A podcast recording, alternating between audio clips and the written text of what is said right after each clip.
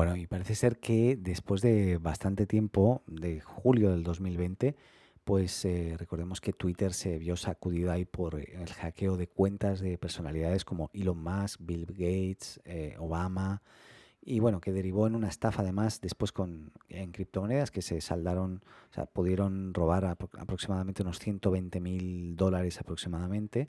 Pues bien, este miércoles la historia ha vuelto a primera plana de todas partes y sorry por no haberlo puesto antes, pero esto se debe al arresto en España de Joseph O'Connor, alias Black Walk Joe, que es un joven de 22 años de, Gran Bretaña, quien estaría totalmente directamente vinculado a este incidente.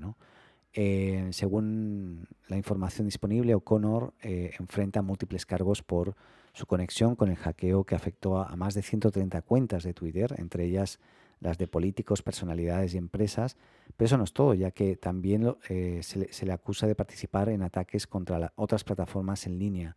Según documentos judiciales, además, además del hackeo de Twitter del 15 de julio, O'Connor está acusado de intrusiones informáticas relacionadas con el apoderamiento de cuentas de usuarios de TikTok, Snapchat y entre otras. Como te eh, ya hemos informado aquí en, la plataforma también alguna vez, en, la azotea, eh, eh, esas cuentas que fueron afectadas en Twitter también se intentaron, en algunas de ellas lo consiguieron, pues obtener criptomonedas ilegalmente a través de la estafa los perpetradores pues, pudieron recolectar estos más o menos unos 120 mil eh, dólares en bitcoins. ¿no? Para llevar a cabo el ciberataque, estos hackers habrían engañado a empleados de la red social para que revelaran información sensible por teléfono. Vale recordar que algunos de los involucrados incluso habían sido detenidos en días posteriores al, a este evento. ¿no? Y en un caso particular de Joseph O'Connor, alias, recordemos, Black Walk Joe, eh, se trataría de un conocido SIM swapper, que, es como un intercambiador de tarjetas SIM.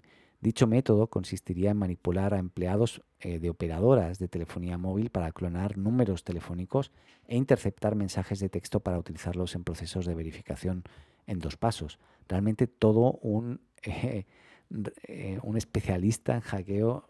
Yo me estoy impresionado.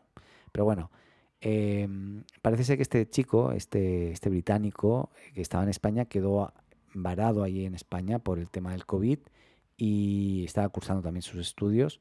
Pero bueno, em, nada, hay que ver cómo evoluciona, pero de momento los cargos son múltiples, ya que afronta cargos eh, por conspiración, extorsión y acoso cibernético.